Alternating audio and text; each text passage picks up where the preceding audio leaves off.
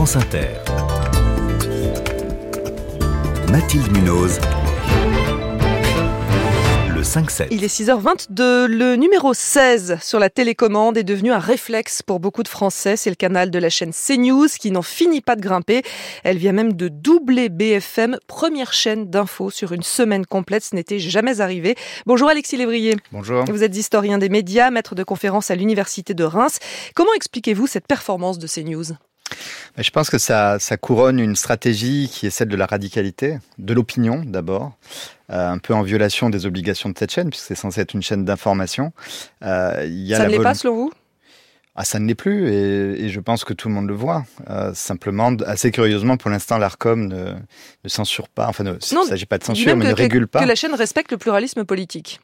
Oui, mais euh, ce pluralisme n'est pas. Alors, d'une part, ils sont obligés d'être une chaîne d'information et donc d'avoir des journaux dans chaque tranche horaire. Et ils contournent cette obligation en, en escamotant ces journaux en début d'heure. Euh, ça dure 30 secondes, personne n'écoute, tout le monde s'en fiche. Ce qui compte, c'est ce qui suit.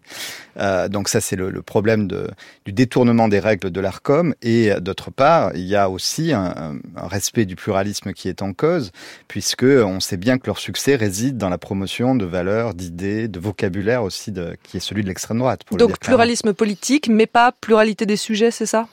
Non, il n'y a pas de, pluralité, il n'y a pas non plus de, de, pluralisme. Ces obligations sont, sont, contournées. Et on avait vu pendant la campagne que c'était pas encore une chaîne qui était massivement suivie, mais c'était déjà une chaîne très influente qui avait la capacité à, à diffuser des idées dans l'espace médiatique et à influencer les autres chaînes. Donc ils n'étaient pas encore leaders, même si ponctuellement ils pouvaient arriver en tête. Il y avait déjà des émissions qui étaient très fortes, comme celle de Pascal Pro, celle de Laurence mmh. Ferrari, celle de Sonia Mabrouk, celles qui sont en fait les plus radicales, fonctionnaient déjà très bien. La nouveauté ici, c'est que maintenant, effectivement, sur une semaine complète, ils sont devant BFM. Mais après, c'est pas nouveau euh, d'avoir euh, comme ça des débats euh, musclés, costauds, visiblement. Voilà, les téléspectateurs aiment ça s'ils vont sur cette chaîne. Euh, ça existe, il y en a eu depuis longtemps à la télévision. Oui, oui, et puis il y en a qui étaient de qualité. Moi, quand, on regarde les émissions des années 70 comme Armes égales, euh, Carte sur table, c'était des émissions vraiment journalistiques, mais avec un pluralisme et qui étaient très spectaculaires, hein, qui étaient très cash. Et quand on regarde ça aujourd'hui, on est surpris par la modernité euh, de ces formats. Donc il ne s'agit pas de dire qu'il faut interdire le, ce format un peu cash, qui en plus aujourd'hui est promu sur les réseaux sociaux, qui est efficace, qui plaît au public. Simplement, il y a des obligations à respecter dans le pluralisme et dans la présence sur sur euh, ces chaînes d'intervenants qui doivent venir de toutes les tendances. Et on sait bien que ça n'est pas le cas. Ce succès, euh, on le voit donc en termes d'audience, on le voit aussi sur le plan financier, euh, ça va de mieux en mieux? Alors ça va de moins en moins mal, puisque les chaînes de Vivendi continuent quand même à perdre de l'argent.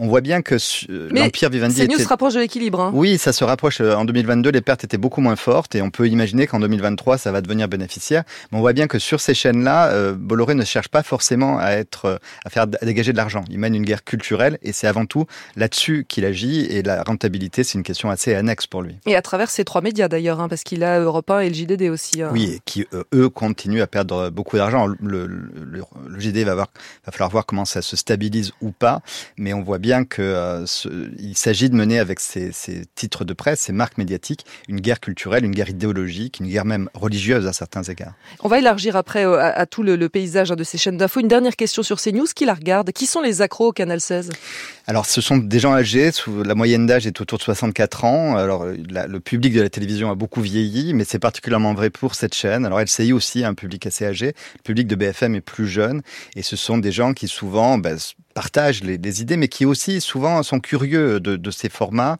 Ils sont pas forcément pas forcément votés pour Zemmour. On l'a bien vu au, la limite de ce modèle euh, d'un point de vue électoral, c'est que Zemmour n'a pas fait un score énorme. En revanche, en tout cas, c'est déjà qui vote. Hein.